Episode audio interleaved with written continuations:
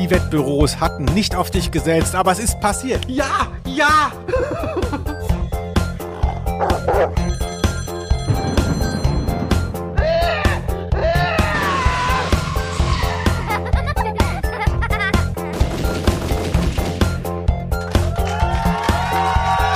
Aus Name. der Rose.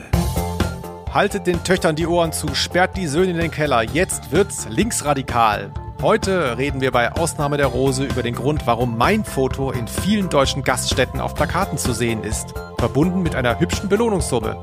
Und auch er wird nach dieser Folge endgültig in den Untergrund gehen.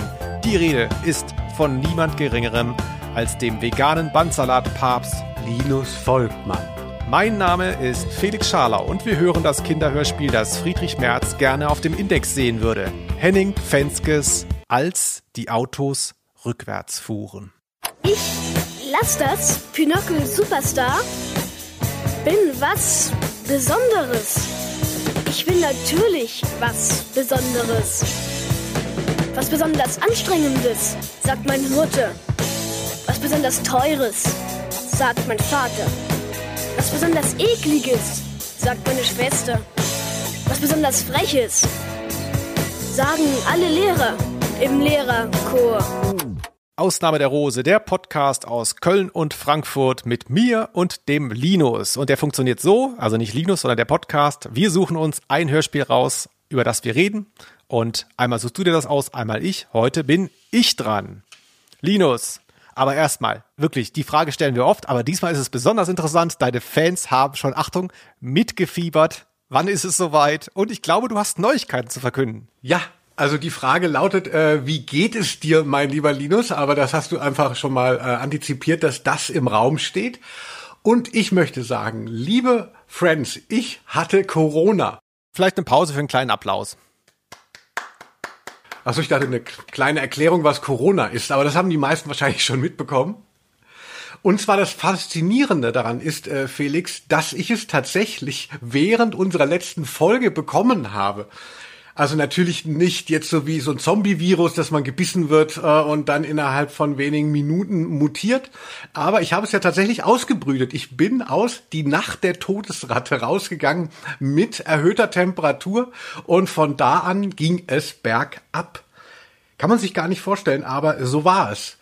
Felix, hast du Rückfragen zu der Krankheit? Du bist ja in einer Isolierzelle. Ja, ich wollte gerade sagen, ich bin natürlich froh, dass wir das hier immer über, über Zoom aufnehmen äh, und ich nicht mit dir in einem Raum saß, aber natürlich auch von mir, ich habe es dir auch schon kundgetan, mein Mitleid. Ich habe mich auch regelmäßig erkundigt, glaube ich, oder hätte es öfter sein müssen. Nee, ich finde, äh, also wenn, wenn Leute Corona hatten, habe ich immer gerne nachgefragt, wie geht's dir? Und dachte so, ach, jetzt merken die so, ich bin so caring.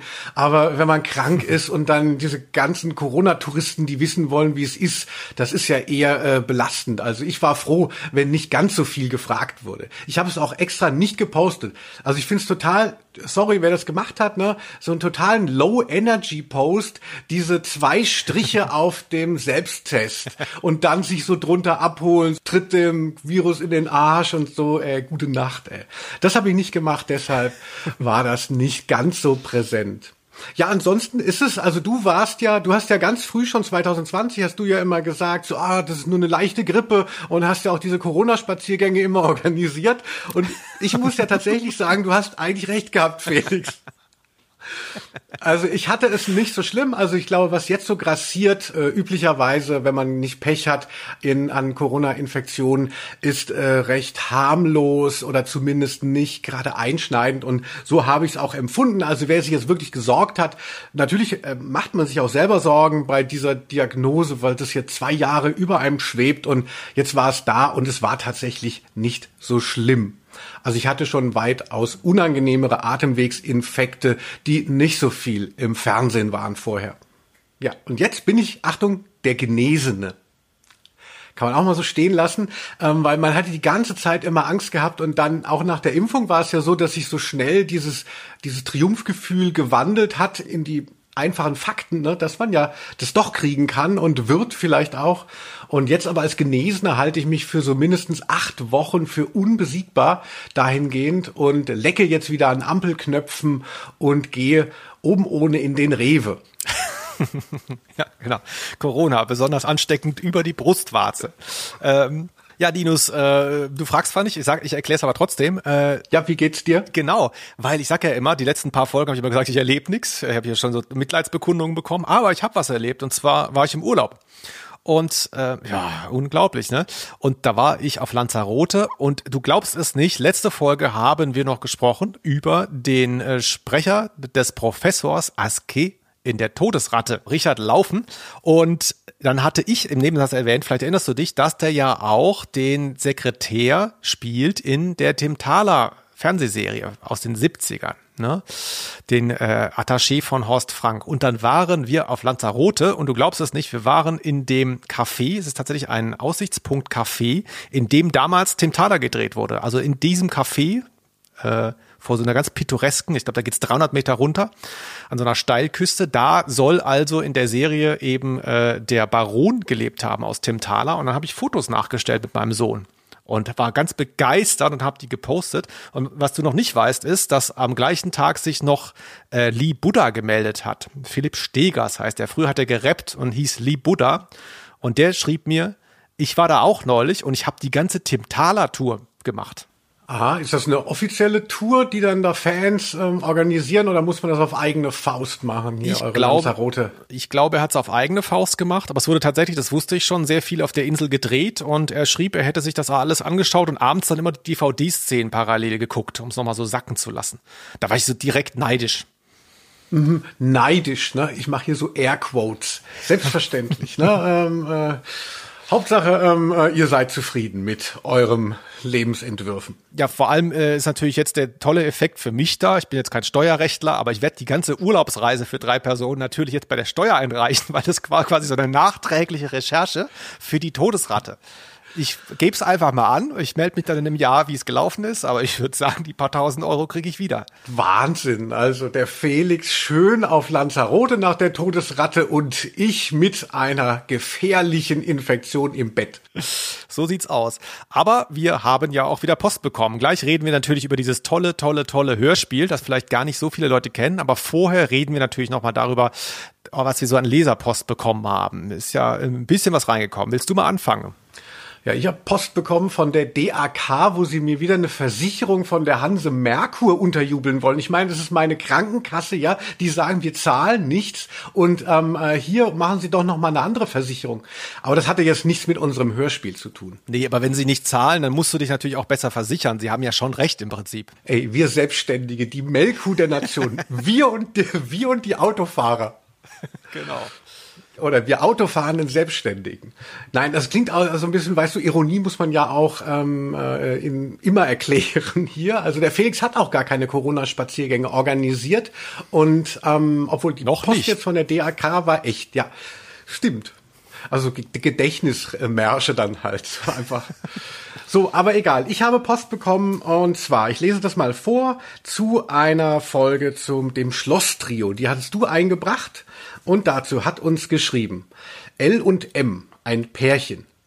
Lieber Felix, lieber Linus, da wir gerade sämtliche eurer feinen Folgen erneut hören, kommen uns weitere verspätete Assoziationen, beispielsweise beim Schlosstrio. Musstet nicht auch ihr an Schlosspilz, die Netto-Eigenmarken denken? Wir jedenfalls schon. Und was wäre das denn auch für eine tolle inhaltliche Verschiebung, wenn das titelgebende Schloss nicht ein Gebäude, sondern ein geiles Billigbier bezeichnete? Da hätte Horst Frank bestimmt auch gerne mitgesprochen. Nochmals herzlichsten Dank für euren zärtlichen Podcast.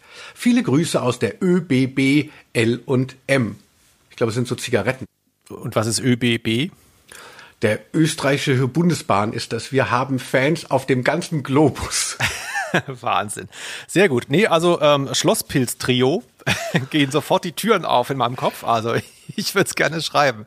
Ja, weißt du noch, Felix, als wir früher ähm, fast zusammen gewohnt haben in meiner alten Wohnung in dem äh, Studentenwohnheim, ja. Ähm, da haben wir ja immer auch so Billigbier getrunken und das hieß Adelskrone und ich dachte, das wäre das von ähm, Netto, aber das war ja von Penny. Und das fand ich halt so ja. lustig, weißt du, die, die eine Billigmarke heißt Schloss äh, Pilz und wir haben immer getrunken Adelskrone. Ich kenne nur das Aldi Billigbier und das hieß in Süddeutschland, meine ich, Karlskrone. Karlsquell wahrscheinlich. Kann ja. auch sein. Da gibt's aber auch zwei verschiedene Namen. Also man muss dann auch immer gucken, bei Aldi Nord Süd ist das getrennt, da hießen die Biere unterschiedlich und vielleicht ist es bei Netto, Lidl, was weiß ich was auch so. Da müsst, da müsst ihr jetzt der Expertenpodcast ran. Das können wir hier nicht leisten. Ja, ein Bier-Podcast wird's schon geben, Freunde. Genau, hört da mal rein und so weiter. Ich ähm, wollte auch noch kurz was sagen. Ich habe auch Feedback bekommen und zwar Feedback in dieser tollen Form. Wir haben beim letzten Mal schon drüber gesprochen, nämlich Bestechungsgeschenke. Und zwar habe ich ein Paket bekommen von meinem guten alten Freund und Edel-Podcast-Fan Elmar. Elmar Jäger, man kann ruhig mal den Nachnamen sagen. Und der hat mir nämlich netterweise geschickt ähm, aus diesem drei Fragezeichen Sortiment, das es gibt. Man kriegt ja mittlerweile alles in drei Fragezeichen Variante. Und zwar habe ich ein Display Wischtuch, weißt du, wo du den Fernseher so sauber wischen kannst mit äh, mit dem Narbengesicht, also mit dem Coverbild von dem Narbengesicht von der Folge.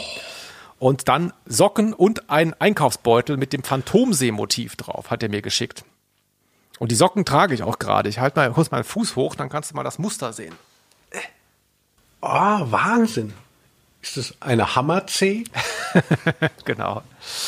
Also wirklich, wirklich, ja, sehr, wirklich sehr schön. Ähm, vielen Dank, Elmar. Äh, ich möchte auch kurz nochmal erwähnen, Elmar ist nicht nur ein äh, sehr guter Grafiker und hat die ähm, speziell Stuttgarter Hip-Hop-Szene sehr geprägt mit vielen Coverentwürfen und sonst was.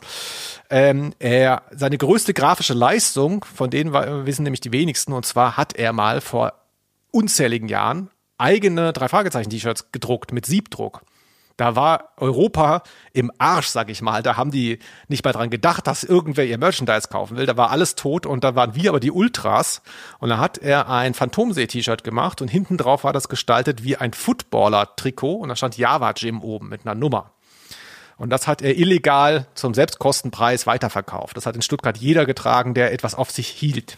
Ich habe dich auch mal in dem T-Shirt gesehen. Ja. Also es gibt auch Fotos noch von dir. Das ist wirklich sehr gut, ja. Ich, ich habe keins mehr gefunden, aber irgendwo muss es welche geben. Es ist auch verjährt, also deswegen kann man es auch sagen. Wir haben da auch kein Geschäft mitgemacht. Aber schöne Grüße.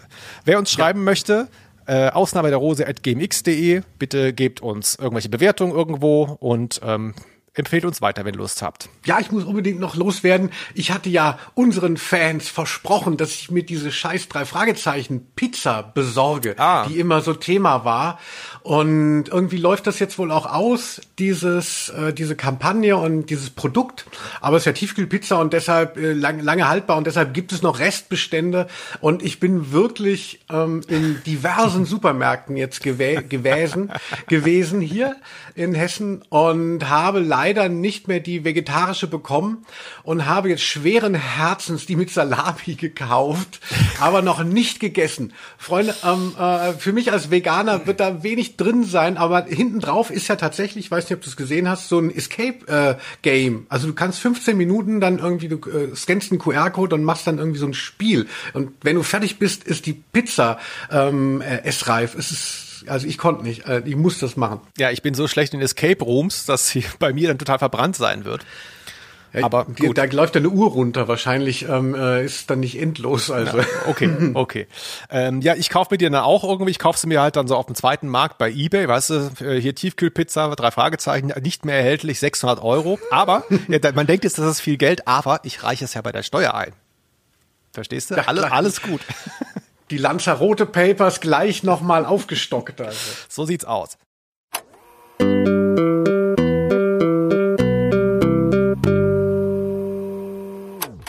als die Autos rückwärts fuhren. Ein Hörspiel, ursprünglich erschienen 1977. Ich sage jetzt gleich mal direkt vorweg, es gibt es aber bei Streamingdiensten zu hören. Ihr könnt es auch kaufen, sogar auf LP. Warum, erkläre ich gleich. Aber ihr könnt tatsächlich jetzt Pause machen und euch das Hörspiel auf dem Kanal auch anhören. Ich lese mal den Klappentext vor. In dem Fall tatsächlich von meiner Original-LP, die ich noch habe. Ziemlich kaputt, aber man kann es noch lesen. Lastas Pinöckel ist elf und schon ganz schön halbstark. Ihm passieren ziemlich eigenartige Dinge. Oder passieren sie gar nicht wirklich? Sein Vater glaubt, Lastas Pinöckel sei vielleicht der Urenkel von Münchhausen. Dass alle Autos in der Stadt plötzlich rückwärts fahren, ist schließlich keine Entschuldigung, nicht zur Schule zu gehen. Wie kommt der brennende Adventskranz um den Hals des Religionslehrers? Haben die Heinzelmännchen im Treppenhaus die Treppe abmontiert? Hätte Lastas Pinöckel den Gorilla mit zum Abendbrot bringen sollen? Lastas Pinöckel erinnert sich, er bringt zu Gehör, was ihm merkwürdig erscheint. Ein überaus fantasievolles Kind, sagt Lasters Pinöckels Vater, aber er hat keine Ahnung.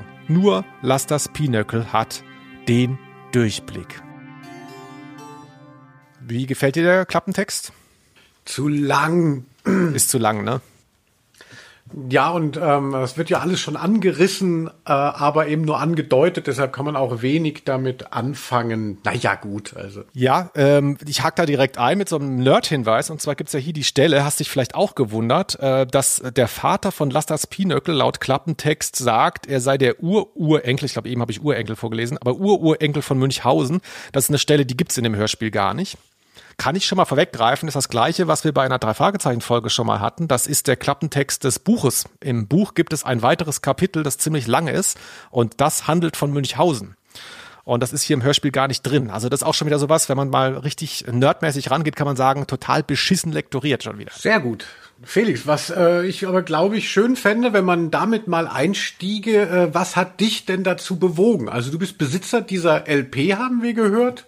Ähm, äh, wieso hören wir, wieso sprechen wir heute gerade darüber? Ja, genau. Also das ist tatsächlich ein Hörspiel, was es schon bei uns zu Hause im Kinderzimmer, ich habe ja zwei ältere Brüder, von denen du dir Geld leihen wolltest neulich, ähm, das lag schon darum, das hatten die schon. Und zwar hatte ich schon mal irgendwann erwähnt, mein Vater hatte ähm, Beziehungen zur Plattenindustrie. Und eine meiner frühesten Kindheitserinnerungen ist, dass wenn er von Geschäftsreisen zurückkam, dann in den, an den guten Tagen nicht nur in der einen Hand diesen komischen Aktenkoffer hatte, sondern in der anderen eine Plastiktüte, weil die ihm nämlich so Kinderhörspiele immer geschenkt haben. Und in solcher, äh, in solchen Geschenken muss auch irgendwann dieses Hörspiel dabei gewesen sein, aber ähm, vor meiner Zeit sozusagen. Und es lag darum ich weiß nicht mal, ob meine Eltern genau wussten, was das für ein Hörspiel ist, denn es ist ja, wir werden gleich drauf kommen, sehr, sehr speziell, sehr anti-autoritär und auch ziemlich links und seltsam. Ne? Als Kind hat mich am meisten fasziniert daran die Ausdrucksweise. Also hier wird ziemlich viel geflucht. Hier mal kurz ein Beispiel. Morgen früh, wenn du zur Arbeit gehst, dann machst du die Tür auf und da ist gar nichts. Und weil du es vergessen hast, machst du in Gedanken einen Schritt aus der Tür und boing, liegst du im Parterre auf der Fresse. Jetzt ist aber Schluss mit dem Unfug. Ich werde keineswegs auf der Fresse liegen, wie du dich auszudrücken beliebst. Also wirklich Wahnsinn. Es kommt auch Scheiße vor in dem Hörspiel. Das habe ich davor und danach lange nicht gehört. Und da, was ich so irre finde, und deswegen liebe ich auch diesen Podcast, den wir hier machen, ähm, ich will jetzt nicht wie so ein Boomer klingen, aber man ist halt damals, du kennst das vielleicht auch noch von Musik oder vielleicht von anderen Hörspielen, wenn man sowas zufälligerweise hatte damals als Kind und andere hatten das nicht, so ein Hörspiel oder eine Platte oder so. Man konnte sich ja gar nicht austauschen. Man hat Jahre mit so einem Kulturprodukt zugebracht und hat keinerlei Information von außen bekommen, was das überhaupt ist, wo das herkommt. Also es hat nur für sich selbst sprechen können. Heute würde ich googeln, hey, was ist das hier für ein Linker, der das geschrieben hat und hätte jetzt diese ganzen Infos. Aber damals, man war Jahrzehnte da gefangen in dieser Welt und es ist halt total irre, also wie das so in einem arbeitet. Und das fand ich halt ähm, ganz, ganz toll. Ja, der Linke, der dich da gefangen gehalten hat, äh, Henning Fensken, ist der Autor von eben Buch und diesem Hörspiel. Das ist ja Henning auch aus der Sesamstraße. Nur um das schon mal so für alle, die jetzt denken, so, ah, bin ich überhaupt gemeint, jetzt hier Henning, hallo Henning, hallo Lilo. ja, First Generation Sesamstraße. Ich glaube, das war gar nicht so lang, dann hat schon die, die Besetzung gewechselt. Ähm, wir reden, glaube ich, nachher auch nochmal so ein bisschen über seine Biografie, aber er ist sehr zentral für dieses Hörspiel. Er hat es geschrieben und auch vermutlich so mitinszeniert und er spricht auch den Vater. Das können wir auch gleich sagen. Das habe ich zum Beispiel auch jahrzehntelang nicht gerafft, dass der Autor quasi hier den Vater spricht. Und der spricht ihn auch ziemlich gut übrigens. Ähm, also ein ganz faszinierendes Hörspiel mit ganz viel Musik auch komischerweise. Ist fast so ein bisschen operettenhaft an manchen Stellen. Vielleicht noch kurz äh, nerdmäßig äh, was diskografisches. Also das ist auch eins dieser Hörspiele, damals erschienen auf LP und MC. Es ist aber kein reines Industrieprodukt, sondern das ist, ist in Koproduktion mit dem WDR zusammen entstanden. Also es war ein Radiohörspiel und erschien dann auch eben auf LP und MC. Und dann war es lange Jahre ähm, nicht verfügbar und erschien aber das nur ganz kurz 2008, glaube ich, als CD und jetzt vor zwei Jahren nochmal auf CD und LP in der Originalversion. Man kann es tatsächlich jetzt wieder auf LP kaufen. Daran sieht man, dass ich nicht der Einzige war, der das gehört hat. Das hat scheinbar viele Leute irgendwie beeinflusst. Und das ist auch der Grund, weshalb es das jetzt tatsächlich sogar mehrfach bei Streamingdiensten gibt. Auch irre eigentlich. Ja, aber das nur nebenbei. Ja, da haben die Lehrerhaushalte nochmal richtig ähm, äh, ihre Kulturhegemonie spielen lassen und sich das nochmal gegönnt in allen Formaten. genau. Ja, ich habe es schon erwähnt, die Vorlage ist ein Buch, aber äh, Linus, wenn du denkst, dass das so der klassische Hörspielweg ist, ah, da ist so ein Kinderbuch und es wird so mega erfolgreich, keine Ahnung, so Pipi Langstrumpf, so über Jahrzehnte am besten noch. Ah, jetzt war mal ein Hörspiel, das wird gut laufen. Nee, so war hier nicht. Also ich habe mir das jetzt kommen lassen, ich habe es auch vor mir liegen, ich halte es mal in die Kamera, dass du es sehen kannst. Schau mal hier, das ist ein kleines Büchelchen, habe ich mir gekauft für drei Euro, landet auch bei der Steuer. Und es ist tatsächlich ein Buch, das kann meines Erachtens nicht sehr erfolgreich gewesen sein. Es hatte auch gar nicht die Zeit. Es wurde quasi parallel ein Hörspiel produziert. Das Buch selbst hat wirklich auch mit diesem zusätzlichen Kapitel, das hat 60 Seiten. Das ist ja wirklich Wahnsinn, dass da jemand überhaupt ein Buch von druckt. Und ähm, vielleicht kannst du es mal beschreiben, was ist das für eine Erzählung? Ist ja eigentlich so eine, du hast so eine, so eine Rahmenhandlung, lass das Pinöckel will sein Leben erzählen und dann kommen eigentlich einfach so Episoden, ne? Genau, also es ist eben episodisch erzählt. Man muss sich erstmal so reinfinden, weil teilweise die äh, Episoden auch ineinander verschachtelt sind. Aber es ist letztlich natürlich dann doch sehr anekdotisch erzählt. Es ist so eine Mischung aus Fantasieerzählungen eben eines begabten oder ähm, sonst wie beseelten Kindes. Und ähm, ja, also es ist halt so, so lustvoll anti-autoritär, würde ich sagen. Und als äh, Genre könnte man es so als Schelmenroman, würde ich sagen, einordnen. Also Schelmenroman heißt ja, der Held hat keinen Einfluss auf die Geschehnisse um ihn herum, schafft es aber immer wieder, sich aus brenzligen Situationen zu retten. Also so ein bisschen das Kind in der Rolle des Narren. Also so, so Till Eulenspiegel ist er auch. Und natürlich vor diesem 70er Jahre Hintergrund ist natürlich entlarvt dann das Kind ähm, äh, ja dann im Endeffekt jetzt nicht den König, sondern halt irgendwelche Herrschaftsmodelle an andere. Also zum Beispiel eben die klassische Familien Rollen, also sollen damit so ein bisschen ausgehebelt oder erschüttert werden mit dieser Figur. Und das passt ja auch eben zu jemandem aus der 68er Bewegung, dass er die so ein Kind nimmt, ne, da war ja viel Projektion auch in den Kindererziehungssachen ähm, gewesen, also Kinderläden in den in dieser Zeit und so ah, anti-autoritäre Erziehung, wir machen alles ganz anders. Und dementsprechend hatte man ja auch sehr viel so reingeheimnist in eben Kinder als neue Generation. Und er probiert das so ein bisschen aus. Also er, er zeigt mal so, wie, wie das eigentlich da angedacht war. Ja, wie du sagst, ein, ein beseeltes Kind, auch ein sehr fantasievolles Kind. Man weiß an manchen Stellen nicht, äh, ist es alles jetzt, bildet er sich das ein? Lügt er? Warum lügt er? Äh, es ist alles drin irgendwie. Und gleichzeitig hast du hast es schon erwähnt, das fand ich sehr interessant jetzt nochmal beim Wiederhören. Es ist tatsächlich ein sehr organisches Hörspiel. Also so, wenn man, wenn man jetzt sagt, so, es gibt so eine Rahmenhandlung, er sagt, ich schreibe jetzt mein Leben auf und dann kommen irgendwie so drei Kapitel, fertig, ja, das war mein Leben. Das klingt jetzt so ein bisschen popelig, ja. Aber es ist tatsächlich sehr interessant verschachtelt und es ist sozusagen auch immanent begründet, weil dieses Kind so wahnsinnig on fire ist, dass er so Stream of Consciousness eine Geschichte erzählen will und dann immer sagt, ah ja, und das war dann so wie damals, als das passiert ist. Und dann kommt eben eine andere Szene kurz als Interlude, die das bekräftigt und dann springt man wieder zurück, wie du gesagt hast. Und das ist sehr interessant, weil das quasi so ein, das ist, also die Erzählung ist analog zu einem Kindergehirn. Ne? Kinder springen ja auch immer so. Ja, also das hat mir auch besonders viel Spaß gemacht. Also erstmal äh, ist so mein Vorteil dann, wenn das eben jetzt nicht so eine ganz klassische äh, Detektiverzählung ist, dass das dann irgendwie, dass man da nicht mitkommt, dass das vielleicht zu theatermäßig ist, zu verkünstelt. Ähm, äh, und hier merkt man ja, dass man das dann doch im Griff hat, aber dass es halt trotzdem irgendwie etwas dreidimensionaler erzählt wird. Und das finde ich eine, irgendwie eine, eine große Leistung. Mich erinnert es teilweise an sowas wie Kentucky Fried Movie. Wer das noch kennt, also so ein Vorläufer von Die nackte Kanone von den Sacker-Brüdern. Mm, es gibt ja dann auch so, auch so, so eine Szene, irgendwie so ein Gebissreiniger wird plötzlich, also so eine, so eine Fake-Werbung wird, taucht so auf. Wir wissen nicht, was Lass das Pinökel Superstar empfiehlt. Wir empfehlen unseren vollautomatischen Gebissreiniger Wurm. Den mit dem Pelzgeschmack. da merkt man ja jetzt den, den Wunsch, ein bisschen stilistisch ähm, assoziativer zu sein. Ja. Und man ist erst irritiert als Hörer, Hörerin, aber es irritiert halt nur und es stört letztlich dann doch nicht die, äh, das Narrativ. Genau, gleichzeitig ist das mit der Werbung, was mich übrigens sehr erinnert an das Mad-Hörspiel, über das ich irgendwann auch gerne mal reden würde. Da kommen auch so Fake-Werbeclips. Ähm, das, das zieht natürlich auch sehr stark diese kapitalistische Ebene rein. Ne, hier wird sofort was verkauft innerhalb dieses Hörspiels. Also es ist ein Fantasieprodukt, aber trotzdem, das ist schon lustig. Ne? Man wird quasi abgebildet, wie Kinder auf Werbung reagieren, wie so infiltriert werden der, der Werbemarkt, da müsste man mal mit dem Experten reden, war ja früher so ein bisschen einfacher gestaltet. Ne? Es gab nicht so viel Werbung im Fernsehen und diese Marken, die da Werbung geschaltet haben, die haben das, glaube ich, viel, viel, viel, viel häufiger gemacht mit den gleichen Clips, auch über einen längeren Zeitraum. Deswegen boomen ja auch, gucke ich auch gerne auf YouTube so diese Dinger, so 90er Werbeblock von Sat 1 mit Mancherie, bla bla bla, du hast es erwähnt.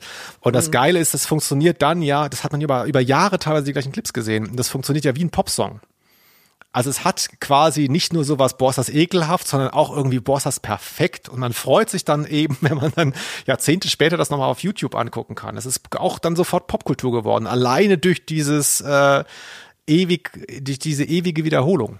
Ja, das sagt ja Dietrich Dietrichsen sagt ja eben, Pop ist Wiederholung und genauso hat ja dann eben Werbung vielleicht noch mehr funktioniert als ein Song. Den hat man sich wahrscheinlich nicht so oft angeschaut wie, was weiß ich, die Werbung für Wüstenrot Bauspartag. Also ohne das natürlich bewusst zu machen, aber das, der Effekt war dann derselbe.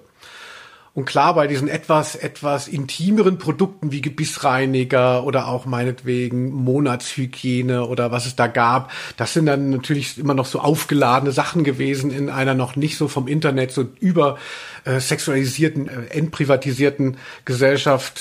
Deshalb passt das auch sehr gut, dass dann hier über sowas dann auch auftaucht. Was ich noch erwähnen wissen möchte, weil es ist mir tatsächlich sehr, super spät erst aufgefallen jetzt, heute Nachmittag erst. Das hier, Linus, ist das erste Einzelhörspiel, das wir bei Ausnahme der Rose besprechen. Alles andere vorher war Teil einer Serie.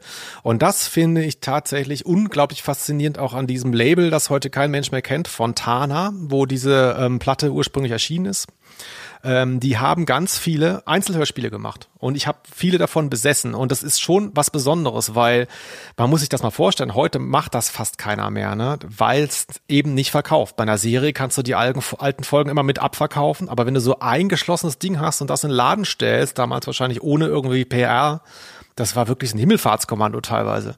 Und da sind aber ganz, ganz tolle Sachen erschienen bei Fontana. Ja, aber du hast ja auch gesagt, ne, das Label, das heute keiner mehr kennt, ja. das hängt natürlich sehr damit zusammen. Also ich finde das auch sehr, sehr ehrenhaft, ein One-Off zu machen, äh, wie ich sagen möchte. Also wahrscheinlich hat man auch in seiner Jugend oder Adoleszenz ganz viele so Einzelprodukte, Einzelfilme mal gesehen, die man vergessen hat auch wieder, weil das auch einfach ja. so so schade ist. Also James Bond, ne, wenn es nur einen James Bond Film gegeben hätte, das wäre, den hätte wahrscheinlich niemand wüsste ihn nicht mehr, selbst wenn es Goldfinger wäre. Es lebt wirklich von dem seriellen und wir haben ja auch mal ähm, beim Ventilverlag ein One-Off-Hörspiel an den Markt gebracht. Und da, da wurde mir selbst bei einem Indie noch gesagt, das läge wie Blei in den Regalen. Aber da hatten sie auch mein Buch noch nicht veröffentlicht. Späßle. Ähm, das läuft spitze. Nee, aber ähm, Linus, wie hat es dir denn so insgesamt gefallen? Das würde mich mal interessieren. Also du hast ja das nicht gekannt und jetzt zum ersten Mal gehört. Äh, was würdest du sagen? Also ist, teilst du da quasi meine Einschätzung, dass es was Besonderes ist, oder ist da quasi mein kindliches Ich, das das jetzt so überbordend hochhält? Ist das vielleicht für dich so recht, relativ normal in seinem Gestus, dieses Hörspiel? Ich habe das Gefühl, ich spreche eh immer nur mit deinem kindlichen Ich. Insofern wäre das jetzt kein Argument.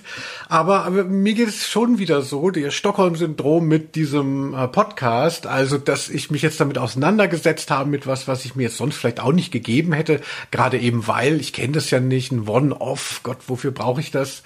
Und ich fand es richtig toll. Also, als ich erstmal dahinter gekommen bin, dass das so lebendig erzählt wird, aber dass man es trotzdem kapiert Und meiner, mein Vorteil war natürlich, weil es eben diesen 68er Hintergrund hat, dass es so didaktisch sei, ne? dass man das dann hört und dauernd denkt so, oh Gott, damit soll man da und dahin erzogen werden. Also so eine Mischung aus Moral, Rappelkiste und dann ist man selber nur am Augenrollen. Und auch das ist nicht der Fall.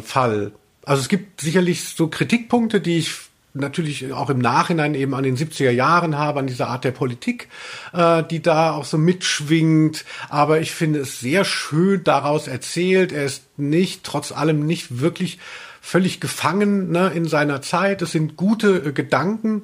Also es geht ja auch so ein bisschen um das Kollektiv. Das werden wir noch erfahren, wenn wir hören, warum die Autos überhaupt rückwärts fuhren. Also es, äh, es geht halt noch mehr so um gesellschaftliche Utopien, Utopien des Zusammenlebens. Es wird so ein bisschen was verhandelt noch, wo ich heute denke, das ist alles irgendwie zementiert oder nur noch, äh, also nicht mehr diskursiv erlebbar, weil es nur noch irgendwie Meinungen gibt, die gegeneinander prallen und das war's. Aber dieser Austausch, der sich in diesem Hörspiel so ein bisschen widerspiegelt, also den fand ich ähm, äh, auch sehr belebend. Da dachte ich so, ach guck mal, da geht noch was. Ja, genau, da geht, da geht noch was. In, in, dieser Familie ist eine, ist ja eine Familie mit einem Kind, also heteronormative Familie, die wohnen im was? Zweiten Stock, glaube ich. Das wird noch wichtig, weil die Treppe geklaut wird. Aber hier ist so, ist so eine Szene, es ist sehr viel Alltag auch erzählt. Der Vater ist zu Hause, es gibt Abendessen und so. Und das ist eigentlich so die Haupthandlung, in der es spielt, ähm, bevor das Kind dann gedanklich ausreißt. Und hier ist zum Beispiel so eine Alltagsszene, die, äh, wo man so merkt, ja, hier ist noch nicht alles so gesetzt. Also hier ist weder Autorität noch Anti-Autorität so richtig reingezogen. Es schwankt immer ein bisschen. Gib mir mal bitte die Zeitung rüber. Welche Zeitung? Die Zeitung. Nein. Na gut. Dann werde ich sie mir eben selber holen. Ja, ein Satz, den ich sehr, sehr oft in meinem Leben schon gesagt habe. Also wie so Helge Schneider, Bits zitiere ich gerne aus diesem Hörspiel, ist mir aufgefallen. So, dann muss ich sie mir eben selber holen. Sage ich ganz oft, aber keiner rafft, dass das ein Zitat ist. Also Stellen finde ich, finde ich ganz toll, wenn der Vater quasi so ein bisschen äh, vor seinem Kind auch einfach, er hat keine Kraft mehr, er kann nicht mehr.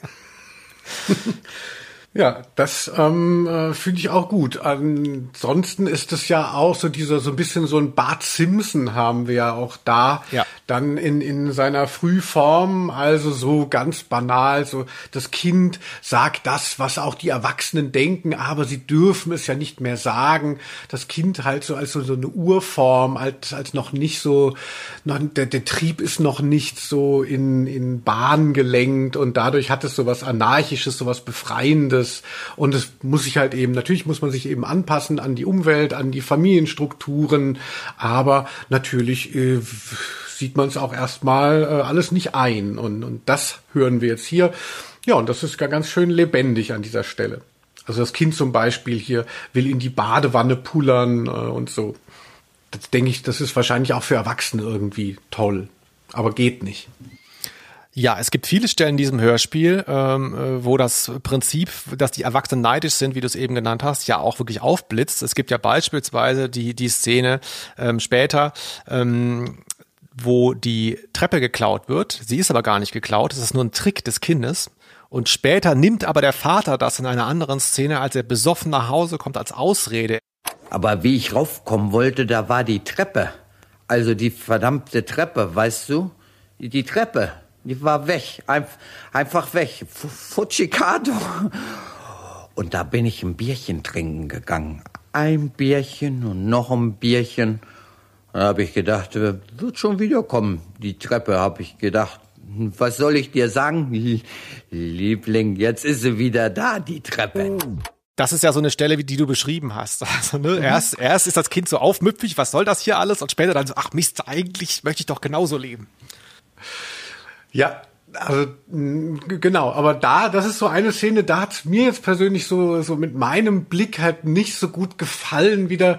Das ist wie so diese, wie so irgendwie die Witze aus dem, weiß ich nicht, aus dem Playboy. Die Frau sitzt zu Hause und der Mann kommt besoffen heim und also es ist sehr aus dieser männlichen Perspektive da erzählt. Ja, hat dir das gefallen, Felix? Kommst du manchmal besoffen nach Hause? Äh, mir, mir hat das hier gefallen, weil die Frau nicht wütend ist und irgendwie, wo hast du denn, ich habe mir Sorgen gemacht, sondern sie findet es ja lustig. Sie findet ihn ja niedlich. Also sie haben quasi kein Eheproblem, er, er darf quasi saufen gehen. Also das habe ich als Kind zumindest so verstanden. Mhm. Und deswegen finde ich das dann doch nicht so klischeemäßig sondern irgendwie so einvernehmlich so ein bisschen. Ja, er ist halt saufen gegangen und hat sich noch mit einer peinlichen Ausrede blamiert. So, die kein Mensch glaubt. Also der Vater, ich nehme den eher als, als äh, schwach wahr, als als autoritär. Ja, ja, also ähm, ich denke, äh, der Autor äh, sieht sich in beiden, in dem Kind als auch in dem Vater, aber das ist halt so das Ding. Ich glaube, in den 70er Jahren ging es viel auch in dieser Literatur und in diesem Bestreben um erstmal um die Befreiung des, des Mannes. Und der muss sich erstmal erwehren gegen diese ja. ganzen verknöcherten Strukturen. Da ist halt noch kein Blick eben auf die Art von Macht, die er vielleicht dann auch in dem Gefüge trotzdem auch auf die Frau oder auf das Kind oder die, ja, das Kind hat ja noch eine äh, Schwester, also die Tochter ausübt. Ja, aber na, na, also ich will das nicht, also ich mag es immer nicht, äh, wenn man da aus der von der Vogelperspektive der Jetztzeit da alles da äh, irgendwie alles schon besser weiß. Aber äh, natürlich fällt es auf. Also hier geht es darum, so, ah, wie kann man sich als Mann vornehmlich, als junger Mann, aber auch eben, also als, als junger Mann, als 33-Jähriger, wie der Vater ist, oder als elfjähriges Kind, als Jüng, äh, Junge befreien. Ja, genau. Und dann gibt es ja sozusagen ein kollektives Feindbild, äh, hier so, die, die Spießigkeit der Gesellschaft, der Bürgerlichkeit. Ähm, das sieht man sehr schön an diesem, ich zögere jetzt gerade, an diesem zweiten dieser, äh, diesem zweiten Teil dieser drei Geschichten. Ich zögere deshalb, weil ähm, dieses Hörspiel gibt es in unterschiedlichen Varianten, warum auch immer.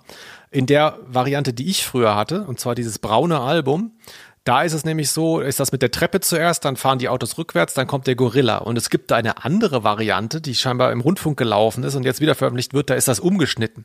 Ich verstehe es aber gar nicht deswegen. Aber in dieser Stelle, wo Auto gefahren wird, das muss man vielleicht mal erzählen, für alle, die es noch nicht gehört haben. Also ähm, es fängt ganz harmlos an.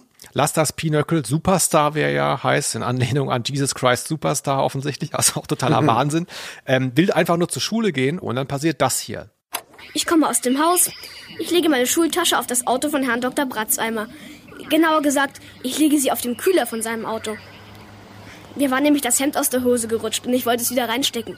Die Tasche war scheiß schwer. Ich möchte den erwachsenen Beamten oder Angestellten sehen, der so eine schwere Tasche jeden Morgen zu seiner Arbeitsstelle schleppen muss. 15 Minuten Fußweg. Den möchte ich sehen. Er stellt einfach nur seine Tasche ab auf ein Auto, wo jemand drin sitzt. Und zwar ein Mann mit Hut.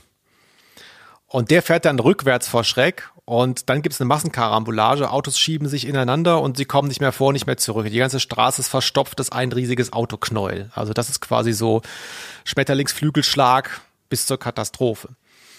Und da gibt es dann doch, korrigier mich Linus, so eine Art, ähm, ich weiß auch nicht, so eine Offenbarung für viele dieser Bürger, die eigentlich erst empört sind, was mit ihren tollen Autos passiert ist. Und dann gibt es aber so eine Art befreienden, revolutionären Geist.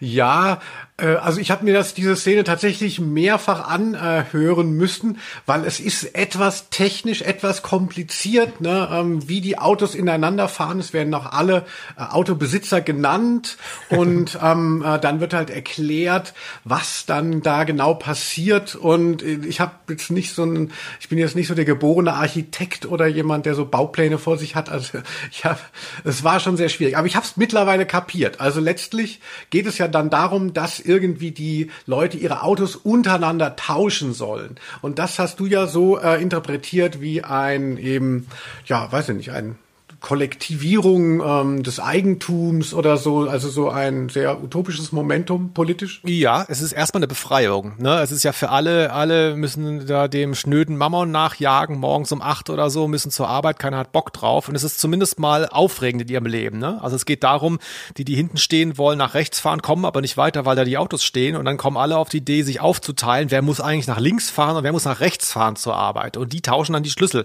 dass sie quasi dann in die richtige Richtung schon davon fahren können. Und das finden halt alles toll, wie du gesagt hast. Und da ist erstmal, glaube ich, so eine große Befreiung. Oh, wow, ich erlebe mal was. Ne? Und man hat aber das Gefühl, so eigentlich ist mir mein eigenes Auto doch nicht so wichtig. Eigentlich muss ich es ja nur benutzen, um irgendwo hinzukommen. Also das, zumindest als Kind hatte ich das so wahrgenommen. Ich glaube, ich habe die Lösung.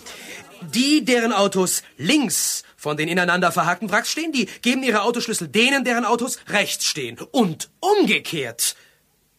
Und wozu soll das gut sein? Dann fährt jeder in der gewünschten Richtung weiter. Zwar rückwärts, aber immerhin. Rückwärts fahren ist besser als vorwärts laufen. Das ist mir Autoläufer, nicht Autofahrer. das ist doch Wahnsinn. Ja, wieso denn? Ich finde den Vorschlag gar nicht so schlecht. Das kann richtig Spaß machen. Ich habe in dieser Geschichte, die ja dann auch recht schnell misslingt, also es ist ja nicht so, als würden sie dann, wird es funktionieren, sondern fahren alle rückwärts und es gibt sofort Unfälle.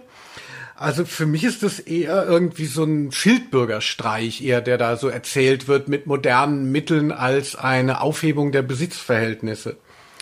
Also zum Schluss endet es ja auch so, dass dann eben alle merken so, oh scheiße, jetzt haben wir so viel Blechschäden und, und jeder haut einfach nur ab und die Versicherung soll das regeln. Auch so ein bisschen was Schildbürgermäßiges hätte.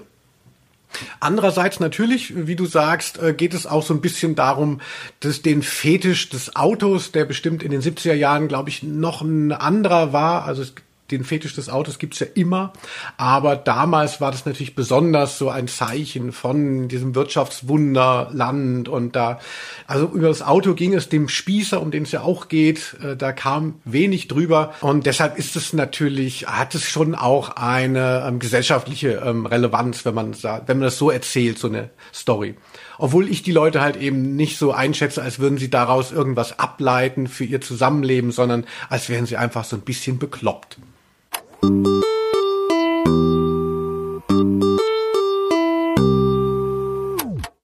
Man erkennt ja auch, was der Autor uns damit so ein bisschen sagen will. Es geht ja um diese Emanzipation des Kollektivs. Das fällt mir halt so schwer jetzt so heute noch. Also ich fand, ich finde das auch ein, ein Wert, aber heute habe ich so bei der Emanzipation des Kollektivs gegenüber Obrigkeit, das ist mir so ähm, äh, demoliert worden von diesen ganzen Querdenkern. Ähm, ist es irgend, ist es so ein, geht es nur mir so oder ähm, äh, hast du auch nicht mehr so diesen Glauben daran, dass wenn sich alle mal zusammentun und dann kann man es besser machen als die da oben. Also ich bin wirklich wahnsinnig desillusioniert und und es hat mir dieses Hörspiel noch mal so vor Augen äh, geführt, dass ich einfach nicht mehr diese Utopie von Henning Fenske teilen kann, dass es geiler wird, wenn sich die Normalos auflehnen. Ja, das hast du ja schon bei der ähm, Benjamin Blümchen Folge gehabt, das Problem. Also ich spüre schon so, das ist ja auch so eine Art psychoanalytische Sitzung, die wir hier machen. Ja. Äh, ich merke schon, dass das sich betrifft. Also das, das, das treibt dich um und ich kann es ich kann's auch nachvollziehen.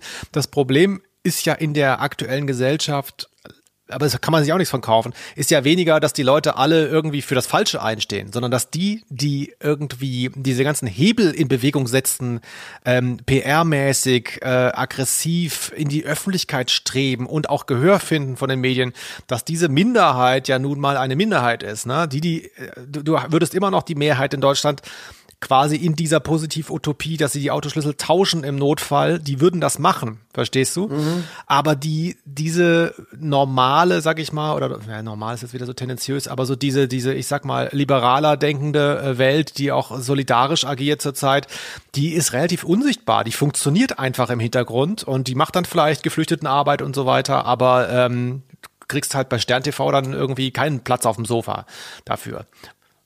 Oh, das ist wirklich schön, dass du das sagst, Felix. Also, weil das äh, tatsächlich, du hast es richtig erkannt, ist für mich ein Problem. Also, ich hoffe, ich verschrecke jetzt hier nicht unsere konservativen HörerInnen, ähm, äh, weil ich mich ja selber als links verstehe und ähm, äh, so ein Identitätsproblem damit wie in den letzten zwei Jahren hatte ich nie gehabt. Also, es gab ja immer Strömungen und so und ähm, äh, Diskussionen und Frustrationen. Aber äh, also so ratlos habe ich mich da noch nie erlebt. Ja, aber ich, ich halte mich da, ich weiß, was du meinst, mir geht's manchmal genauso, aber ich ziehe mich damit hoch, dass das genau das ist, was die Leute wollen, die äh, spazieren gehen und äh, meinen, äh, keine Ahnung, der Staat unterdrückt uns alle und bla bla bla. Ne? Also das ist genau das Ziel und deswegen lasse ich es nicht zu. Sehr gut das sind äh, Trumpsche Mechanismen, das ist irgendwie, ja, das sind so, so Propaganda-Tools, die da irgendwie im Baukasten liegen, schon seit Jahrzehnten und die irgendwann da rausgepackt wurden und man sieht, es funktioniert. Man fährt bestimmte Wahlergebnisse ein. Der Wert der Wahrheit ist gesunken. Das ist egal, wenn du lügst in der Öffentlichkeit, kannst du hundertmal hintereinander machen. Das war halt früher nicht so und deswegen passiert das. Aber geht vielleicht zu weit jetzt auch. Aber Lüge ist ja auch ein gutes Stichwort hier in diesem Hörspiel. Da wird ja auch äh, viel gelogen, aber für den guten Zweck, sag ich mal. Ne? Man denkt ja als Kind, man fühlt so ein bisschen mit mit Lass das Pinöckel. Er bringt ja Sachen, die man äh, selber gerne gebracht hätte damals, aber man hat sich nicht so recht getraut. Ja, unser Lass das Pinöckel Superstar. Also du bist was, ich bin was Besonderes, was besonders Nerviges. Da geht's ja schon, da ging's ja schon mal gut los. Ja, also ich finde, dass eben er sehr gut schon so einen Generationenkonflikt aus diesen ausgehenden 70er Jahren hier einfängt, Henning Fenske, weil ja so diese, diese, die Linke aus den 68ern, da war ja auch viel eben so mit Kadern und alles war sehr autoritär und man wollte das eben in den eigenen Familien, in anderen Strukturen wieder neu machen, wie eben ein bisschen anti-autoritär. Und da kam mir diese Sponti-Bewegung schon auf, die halt nicht so theoretisch angeleitet waren, sondern eben auch so situationistisch. Und eigentlich ist es ganz gut, der, der Vater gegen den Sohn, das werden schon eben diese zwei Generationen verhandelt. Die 68er und die Spontis, die in den 80er Jahren dann vielleicht eher mal so ein Graffiti gesprüht haben, um sich Gehör zu verleihen. Und die eben aber auch ein bisschen offener waren ein bisschen fluider waren, auch mit Kapitalismus umzugehen. Also er ist ja auch sehr geschäftstüchtig. Das ist ja eine zentrale Geschichte auch von ja. Lass das Pinöckel, wo er den Vater dazu bringt, irgendwas Blödes zu machen und im Nachhinein merkt man, da holt er sich einfach eine Taschengelderhöhung ab, hat da auch gar keine Hemmungen, familiären Regeln äh, zu biegen. Genau. Er stellt seinen Vater bloß, um äh, den Nachbarskindern zu zeigen, dass der Vater eben auf der Straße steht und ruft, ich kann fliegen, ich kann fliegen und äh, hat damit eine Wette gewonnen. Also relativ äh, clever angebahnt eigentlich, so ein bisschen äh, Oceans 11 mäßig der Trick. Ja, ist wirklich gut. Also dieses dogmatische, was eben der Generation davor inne war, das wird in dieser, in diesem Lass das Pinöckel eben erschüttert oder weggefegt. Und das ist ja auch was, was sich dann tatsächlich auch erfüllt hat äh, später.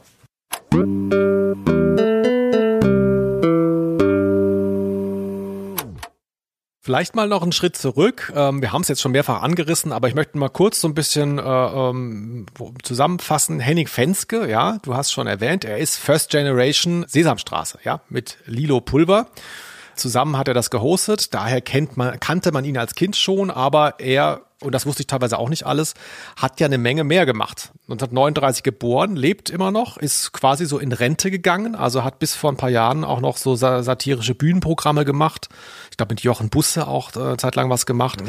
Ähm, das wusste ich zum Beispiel gar nicht, dass der quasi so richtig kabarettmäßig unterwegs ist. Ich dachte immer, das sei so ein linker Autor, der er natürlich auch war. Also er hat über 30 Bücher geschrieben ähm, galt als sehr radikal und ihm hängt das, äh, also da bin ich sehr neidisch drauf, ihm hängt das Label nach Deutschlands meistgefeuerter Satiriker weil er tatsächlich bei sehr vielen Rundfunkanstalten gearbeitet hat und bei vielen auch wieder rausgeflogen ist und Sendeverbot hatte, zum Beispiel beim Hessischen Rundfunk.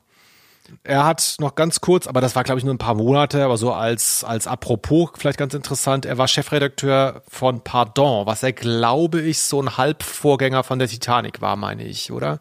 Mhm, auf jeden Fall. Ja. Ja, also ich fand es so ein bisschen schade, als ich ihn dann gegoogelt habe und äh, festgestellt habe, dass der Typ, den ich nur an der Seite von Samson und Tiffy kannte, was der für ein Oeuvre hatte und äh, dass das so ja, weißt du, da macht jemand so wahnsinnig viel und alles geht dann trotzdem an einem vorbei und es bleibt nur das mit den Puppen hängen. Und als wir dann darüber gesprochen hatten, als ich dann gesagt habe, so, oh, wollen wir nicht Henning Fenske irgendwie noch einbinden? Und wir gesagt haben, ja gut, das, ist, das Hörspiel lässt jetzt gar keine so Fragen offen. Und das Einzige, was man ihn eh fragen wollte, wäre dann, wie was mit der Sesamstraße? Und es war auch schon wieder trist, also ich finde so mein Interesse, mein, mein völliges Tunnelinteresse an Henning Fenske ähm, hinsichtlich Lido Pulver und den anderen, ah, das, da, da tue ich mir selber irgendwie ein bisschen weh. Also ich finde das schade. Ja, ja. Also aber ich muss dazu sagen, ich habe dann auch ein paar von seinen Kabarettsachen, da steht ja auch einiges auf äh, Spotify, habe ich auch gehört.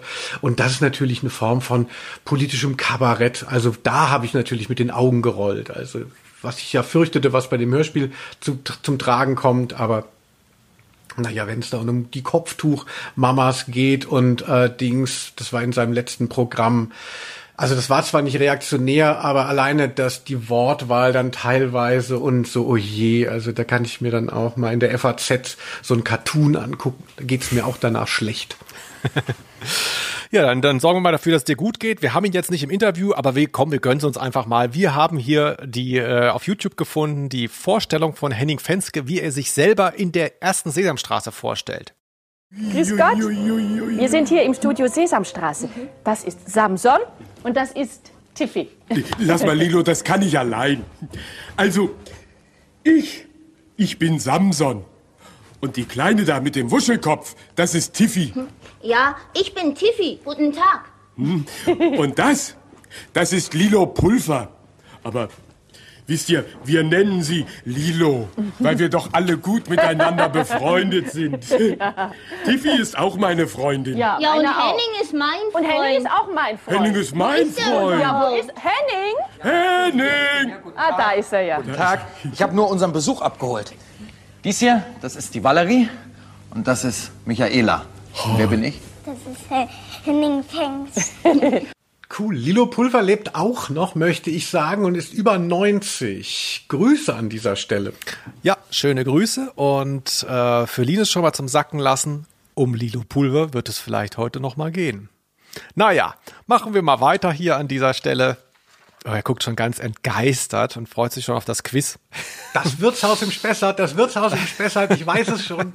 Antwort falsch, ich habe wieder mal gewonnen. Hervorragend. So, egal, weiter geht's. Genau. Wir reden ja über ein Hörspiel und da muss man auch mal so diese Einzelteile, ich mag das ehrlich gesagt auch ganz gerne, ich finde das gar nicht so spießig, mal diese, die Einzelteile so ein bisschen auseinandernehmen. Hier Sprecherleistung, Pipapo. So, wir haben schon gesagt, Henning Fenske spricht den Vater. Ich finde ehrlich gesagt, er macht's ziemlich geil. Er hat so eine Beiläufigkeit.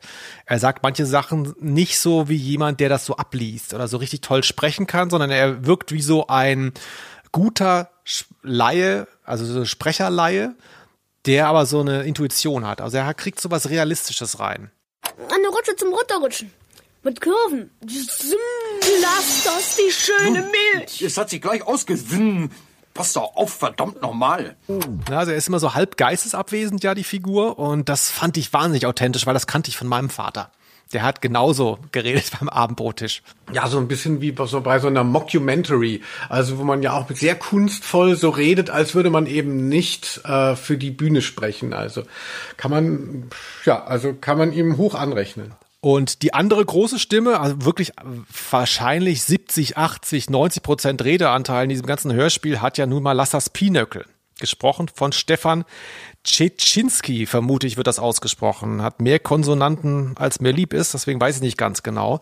Ähm, kam dir die Stimme bekannt vor oder?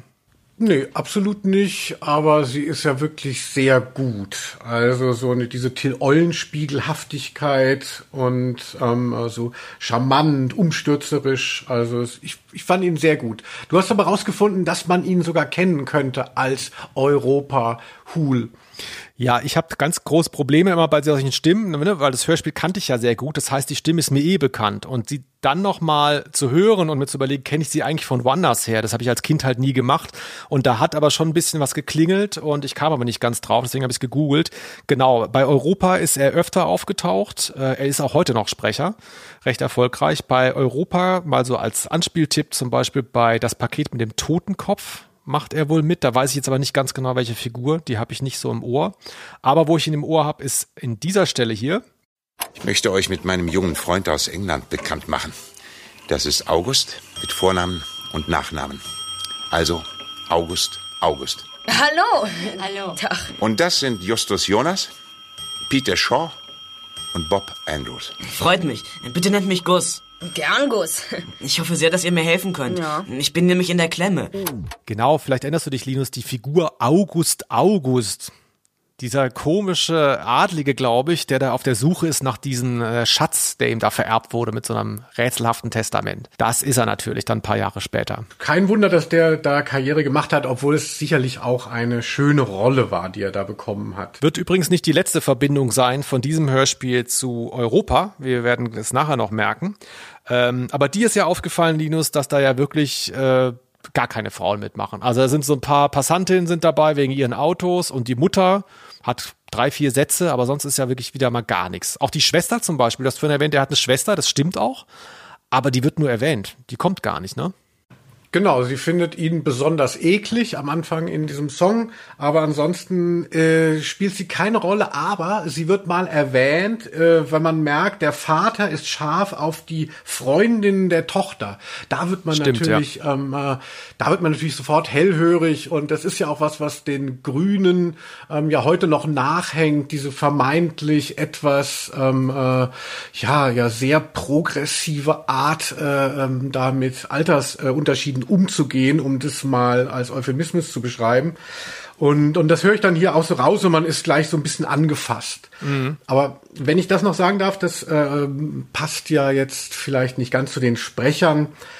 Aber es geht ja vor allem auch um so eine, diese, so das Thema Wachablösung von, wenn man das so sagen kann. Also es gibt diesen Jungen, das, der, der Junge und der alte ähm, äh, Patriarch und da kommt eben der Junge nach und es wird so ein bisschen so gegen das wird so ausverhandelt also der Vater denkt er ist noch der Hit und äh, merkt aber fühlt sich so ein bisschen herausgefordert von dem Jungen das fand ich irgendwie auch fast am äh, spannendsten. Dieses, dieses, also wenn man mal davon ausgeht, dass der Bechteltest hier nicht bestanden wird und es nur um Männer geht und um Väter und Söhne.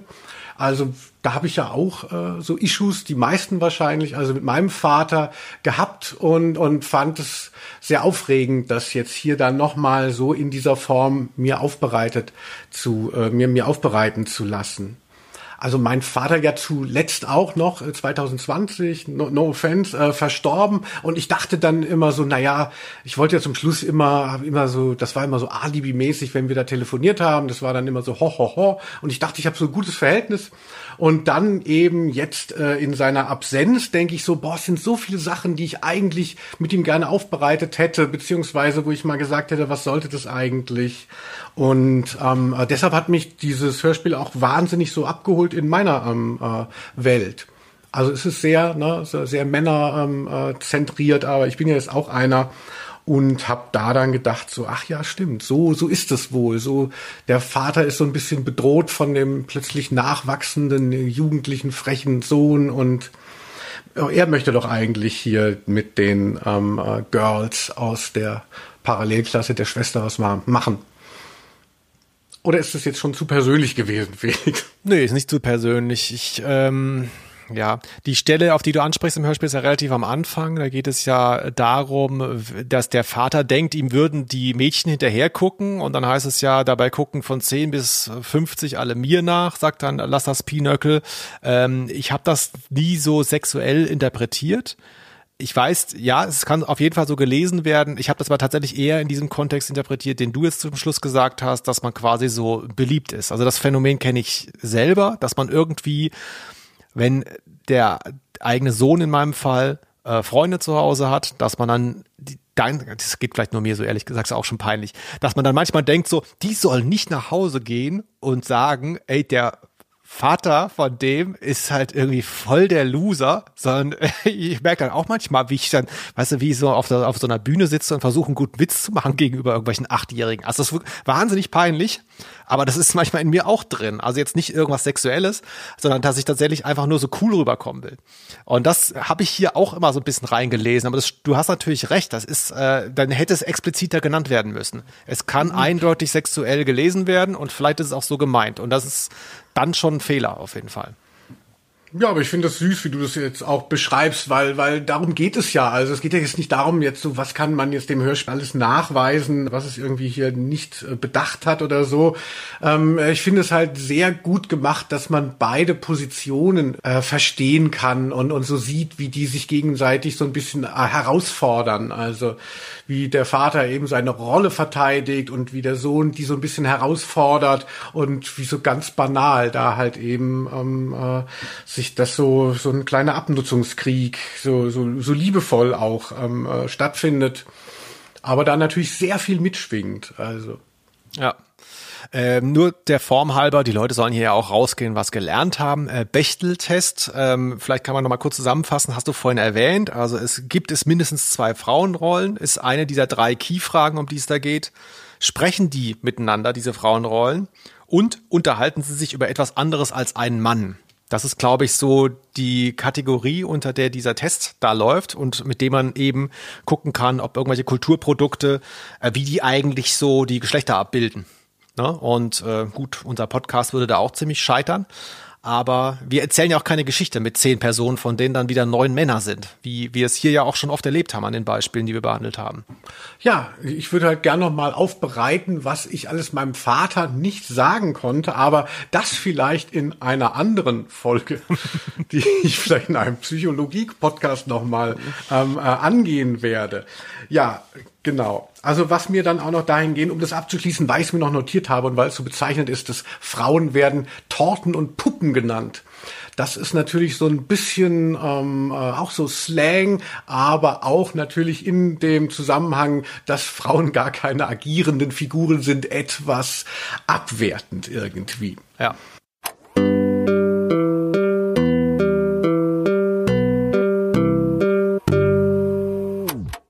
Ganz zentral in diesem Hörspiel ist die Musik. Wir haben es schon erwähnt, es hat teilweise so ein bisschen was, äh, ich habe es vorhin, glaube ich, operettenhaft genannt. Ähm, die Musik ist nicht nur da, so um so Trenner darzustellen, sondern sie erzählt die Geschichte weiter, sie greift ein an mehreren Stellen. Es ist tatsächlich sehr ambitioniert gemacht. Das ist nicht so hingeklatscht, sondern ähm, es sind richtige Hits dabei. Ist mir auch aufgefallen. Wir haben ja schon ein, zwei gehört. Ähm, das ist recht ambitioniert gemachte Musik und dahinter stecken ja zum Beispiel, das wusste ich auch nicht bis neulich, äh, Leute vom Panikorchester. Das ist äh, so die quasi Backing Band von Udo Lindenberg damals gewesen. Also klar, wenn man weiß, so Hamburg äh, liegt eigentlich nahe. Also im Nachhinein findet man es sehr logisch, aber ähm, man hört auch, glaube ich, sogar Parallelen. Ich bin jetzt nicht so ein Udo Lindenberg-Fan und auch schon gar nicht von diesen 70er-Jahre-Platten, aber ich meine, das ist so dieser Hamburg Rock City-Gestus der 70er, der kommt hier gut durch, denke ich. Ja, also das äh, finde ich natürlich auch sehr spannend, gerade ne, Carsten Bohn als ähm, als Figur, die ja so wichtig ist äh, für die Sounds der drei Fragezeichen der ganzen Europa-Sachen. Aber dennoch kann ich mir diesen 70er Jahre äh, Rock-Sound dadurch nicht schön hören. Also ich finde, das ist ein schöner Kolorit. Ne? Man erkennt dadurch auch vielleicht noch mehr den zeitlichen Zusammenhang des Hörspiels. Aber das wäre jetzt nicht meine Musik. Ich glaube, sowas gefällt Stefan Raab oder Jan Delay, wenn er mal wieder eine Rockplatte macht mit Studiomusikern. Dieses so Rock an der Schwelle zum Funk, aber halt irgendwie, naja. Ja, du hast, du hast eben schon Bert Brack erwähnt. Thomas Kretschmer, der hier die Musik komponiert hat, Gitarrist des Panikorchesters, heute heißt er Carola Kretschmer, ähm, hat tatsächlich früher mit Bert Brack der bürgerlich Carsten Bohn heißt, am Schlagzeug, in der Band Frumpy gespielt, seine Vorgängerband von äh, dem Panikorchester. Und das finde ich total interessant. Das habe ich jetzt erst gelernt aber man hört es. Also es ist sehr, es ist wirklich viel Parallelität zu spüren in diesem, es groovt ja so komisch, ne? Es ist ja so ein bisschen angefangt, wie du schon gesagt hast zu Stefan Raab, ne? Es ist nicht mhm. zu viel Funk, aber es ist so ein bisschen, es rollt immer so. Es ist ja nicht so, es ist ja nicht so Black Sabbath, sondern es ist so ein bisschen zu groovy alles. Und das hast du tatsächlich bei diesen frühen Europamusiken und hier hast du es auch.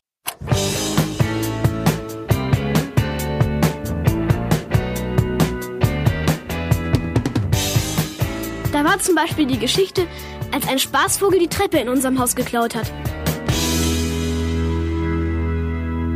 Wadde hatte Dude da. Äh, oh Gott. Aber es ist nicht, äh, aber nur, nur mal dem, dem Verständnis halber, also Carsten Bohn alias Bert Brack, den man ja eben kennt, der spielt dann nicht direkt nee. drauf mit. Nee. Ah, okay, das habe ich jetzt falsch äh, ähm, interpretiert gehabt. Gut. Nee, aber es ist quasi gute Bekanntschaft, vielleicht dasselbe Studio genutzt, das weiß ich nicht. Und was wirklich ähm, sehr beeindruckend war, das weiß ich nämlich noch ganz genau für mich als Kind und auch heute noch, weil es gar nicht mal so häufig vorkommt, ist, hier ist Musik auch programmmusikalisch vorhanden. Programmmusik, du kennst es, die Moldau, ne? Also hier ist jetzt nicht ein äh, 70, 70-köpfiges Streichorchester hingesetzt worden, um jetzt diesen Autounfall nachzubauen, aber die E-Gitarre macht das. Bomboschs Auto krachte gegen das von Ackermanns. Dabei ging die ganze Vorderfront zu Bruch. Die hintere Stoßstange von Ackermanns Auto verbeulte Lohmanns Vehikel. Das wiederum demolierte die Kotflügel von irgendeinem Auto, das überhaupt nicht in unsere Straße gehörte.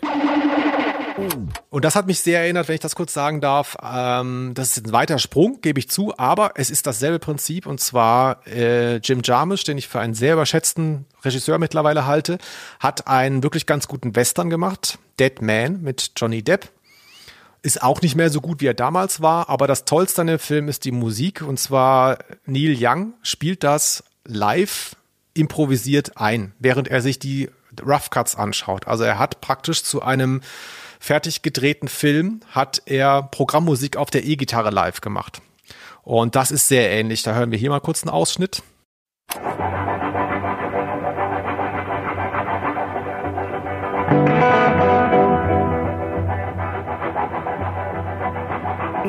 Und das ist wirklich sehr nah dran. Also wie Neil Young hier einen Zug nachmacht und wie eben äh, die Autogeräusche nachgemacht werden, das ist eigentlich die gleiche Idee dahinter. Das fand ich schon erstaunlich für ein Hörspiel. Ja, vielen Dank für so viel Information. Also, weißt du, ich versuche ja immer das Menschliche so nach vorne zu holen, aber hier werden auch Fakten gepaukt. Bei Ausnahme der Rose. Vielen Dank, Felix, für so viel Recherchearbeit. Ich musste noch dran denken an natürlich äh, die Moldau. Das konnten wir uns nicht leisten. Ich komme ja nicht aus so einem bildungsbürgerlichen Haushalt. Wir hatten Peter und der Wolf. Da gibt es das ja auch, dass die einzelnen Tiere ähm, einzelne Instrumente haben. Prokofjew. Ja, ja, ja. und du, für dich ist ja vielleicht dann auch so ein Link zu Wolves in the Throne Room, weil du das ja auch magst. Peter und the Wolves in the Throne Room. Du, ich hatte erwähnt, da schließt sich jetzt der Kreis, diese ganzen Kinderschallplatten. Natürlich hatte ich Peter und der Wolf äh, in dieser musikalischen Oper, oder wie das heißt, äh, auf LP. Deutsche Grammophon. Mhm. Ja, ich gehört. Wahnsinn. Also, äh, Felix, du wirst mein Telefon-Joker. wenn es um Hörspiele geht.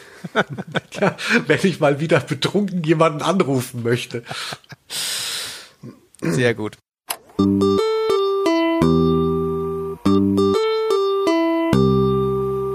ich bin eigentlich auch schon fast am Ende, weil es ist, es ist irgendwie auch so wahnsinnig selbsterklärend. Also es ist irgendwie, ist das, über das Hörspiel kann ich deshalb gar nicht so unglaublich gut reden, weil es so an vielen Stellen wirklich selber schon zeigt, wie gut es ist. Also da musst du gar nicht mehr so viel rein, reininterpretieren. Ich gebe zu, es gibt da Stellen, die äh, nicht so gelungen sind und die auch schwierig sind aus, aus heutiger Perspektive, aber es ist tatsächlich was Besonderes. Also ich war nicht überrascht, jetzt zu lesen, dass das tatsächlich ein Jahr nach Erscheinen damals den deutschen Schallplattenpreis gewonnen hat. Das sind ja auch alles Sachen, die ich nicht wusste. Ne? Und auch diese ganzen Re-Releases, die es gibt, da wurde ich schon so ein bisschen aufmerksam, was da eigentlich los ist, dass es eben scheinbar doch noch andere Leute gibt, die das auch hatten zu Hause. Ne? Ersta äh, interessant auf jeden Fall. Ja, es haben sich ja auch einige Leute gerade diesen Titel gewünscht für Ausnahme der Rose, muss man ja sagen. Es Stimmt, das hatte ich ja, ja die ganze, ja, hast recht, das habe ich, danke, das habe ich die ganze Zeit äh, vergessen zu erwähnen. Ich habe das jetzt nur genommen, weil es mehrfach gewünscht wurde. Es kamen Mails, da stand drin, mach doch mal dieses Hörspiel. Und da dachte ich am Anfang so, hä, der kennt das auch? Aha. Ganz interessant. Ja, schön. Aber dafür, dass du sagst, du äh, kannst da gar nicht so viel zu sagen, es sei so selbsterklärend, ist die Folge jetzt schon länger als alle anderen je zuvor. Ernsthaft? Guckst du auf die Uhr? Oh Gott. Ja klar, also ähm, äh, für, für dich ist das ja Freizeit, aber ähm, äh, ich mache hier nur einen Job. Dann ziehen wir es jetzt auch durch. Hier kommt dein Quiz, oder? Wie Quiz, was soll das denn sein? Felix, kannst du nicht mehr erstmal erklären. Die Leute wissen ja gar nicht hier die ganzen neuen 68er. genau. Liebe Oma, lieber Opa, wenn ihr das jetzt zum ersten Mal hört, derjenige, der sich die Folge raussucht, über die hier gesprochen wird, der macht auch ein Quiz für den anderen. Meistens um zu gucken, ob derjenige gut aufgepasst hat. Aber heute geht die Frage etwas darüber hinaus. Ich habe es vorhin schon geteased, wenn ich ehrlich bin, weil du hast es ja gesagt. Lilo Wanders wollte ich sagen. Nein, Lieselotte Pulver. Um die soll es jetzt gleich gehen. Ich habe wieder sowas hier ähm, vorbereitet, weißt du, wie Elton bei Schlag den Star. Ne? Blamieren oder kassieren. Soll ich mal vorlesen? Ach, Elton, ja, ja, der jetzt Twitter gekauft hat. genau, Elton Musk. So. Henning Fenskes Partnerin in der Sesamstraße kennt jeder aus unserer Generation. Die 1929 geborene Schweizerin Lieselotte Lilo Pulver. Ich behaupte, es gibt keinen Menschen auf der ganzen Welt, der sie nicht mag. Und wenn doch, bitte melden, dann gibt's Stress. Die Schauspielerin, die in deutschen Filmklassikern wie Ich denke oft an Piroschka oder Das Wirtshaus im Spessart mitspielte, lebt noch. Hast du ja vorhin schon erwähnt. Ja? Ja. Grüße. Lilo Pulver hatte auch einige internationale Filme. Zum Beispiel spielte sie 1961 in Billy Wilders Komödie 123. Doch die ganz, ganz große Karriere in Hollywood blieb ihr leider versagt. Sie musste reihenweise große Rollen absagen, teilweise aufgrund von gesundheitlichen Problemen. So, jetzt kommt die Frage, Linus. Für welchen dieser Filme hatte Lilo Pulver kein Rollenangebot auf dem Tisch liegen? War es A. El Kid mit Charlton Heston? Ich weiß immer nicht, ob das El Cid oder El Kid heißt. Ich kenne den Film ehrlich gesagt nicht. B. Der Gendarme von Saint-Tropez mit Louis de Funès. Kennst du ja wahrscheinlich die Reihe. C. Ben Hur. Oder D. Dr. Chivago. Oh. Vier Filme für drei von diesen Filmen hatte Lieselotte Pulver tatsächlich Rollenangebote vorliegen. Ich weiß jetzt teilweise nicht welche Rolle, aber große Rollen. Und konnte sie leider nicht annehmen. El Kid, der Gendarme von Saint-Tropez, Ben Hur oder Dr. Chivago. Oh. Was meinst du stimmt nicht? Hm, also die Arme, ne, gesundheitliche Probleme. Sie, dafür, dass sie jetzt 93 ist, ähm, äh, gut, war es ja dann nicht so schlimm scheinbar, aber trotzdem ärgerlich. Ich weiß nicht, ich, werde, ich weiß es nicht, natürlich. Äh, ich werde es einfach mal aus dem Ärmel schütteln, indem ich einen langen Monolog halte, in dem ich nachdenke. Und zwar die El Kid, El Cid äh, finde ich total Quatsch. Das würde doch niemand, das würde man nicht als Fake-Name nehmen, weil das kennt ja keiner. Ähm, äh, das mit Louis de Funès, das ist natürlich, vielleicht soll mich das aufs Glatteis führen, aber das ist natürlich das naheliegendste, weil es was Europäisches ist.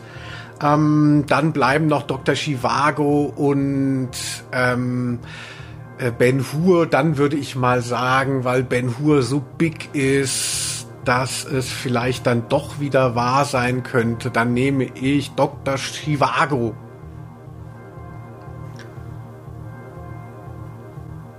Die Wettbüros hatten nicht auf dich gesetzt, aber es ist passiert. Linus Volkmann hat recht.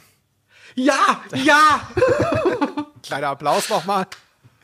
Erst Corona überstanden und jetzt auch die Frage richtig beantwortet. Wahnsinn. Ja, richtig. Dr. Chivago war das einzige von den drei Sachen, wo sie kein Rollenangebot hatte.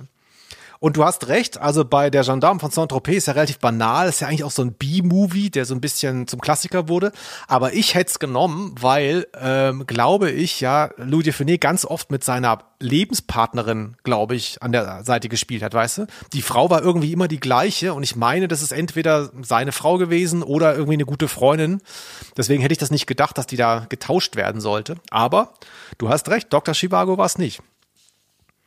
Irre. Das ist der schönste Podcast meines Lebens. Ich weiß noch bei der Todesratte, als wir an derselben Stelle waren, da habe ich gemerkt, irgendwie geht's mir nicht gut. Und jetzt ähm, äh, das hier. Ne? Ein Traum. Ah, Felix, das ist so toll. Äh, ihr, die ihr noch dran geblieben seid, ne? Geil, oder? Und weil Linus gesagt hat, dass der Podcast jetzt schon so lange geht, ich habe hier keine Uhr laufen, ich schäme mich schon wieder so, weil ich immer dafür plädiere, wir müssen uns so kurz halten, dann bin ich immer derjenige, der so lange Folgen macht. Deswegen möchte ich das hier auch durchziehen äh, und langsam mal jetzt hier so den Rausschmeißer spielen. Aber es gibt ja vielleicht noch was zu erwähnen, nämlich wem es aufgefallen ist. Es war wieder eine dieser tollen geraden Folgen, nämlich Nummer 24. Das heißt, beim nächsten Mal ist Nummer 25 dran. Und da hat sich der Linus, also wir haben schon im Hintergrund die Anwälte laufen lassen die ganze Zeit, ja. Äh, es gab viel Streiterei darüber, aber der Linus hat sich für was entschieden und ich gehe wohl auch mit. Ich weiß nicht, ob er es schon sagen will, ich glaube nicht, oder? Nee, aber ich möchte sagen, 25, das ist eine Jubiläumsfolge und wir sind ja ziemlich stolz, man merkt es auch, auf diesen Podcast und dementsprechend soll was ganz Besonderes passieren. Es kommt eine ganz besondere Folge. Da kommt nicht mal Fotis Norris mit seinem Team drauf. Also lasst euch überraschen. Freut euch auf die nächste Folge. Schön, dass ihr aber heute auch dabei wart. Genau, die Folge wird heißen Die drei Fragezeichen und die geheimnisvolle Paywall. Nee, darum wird es nicht gehen.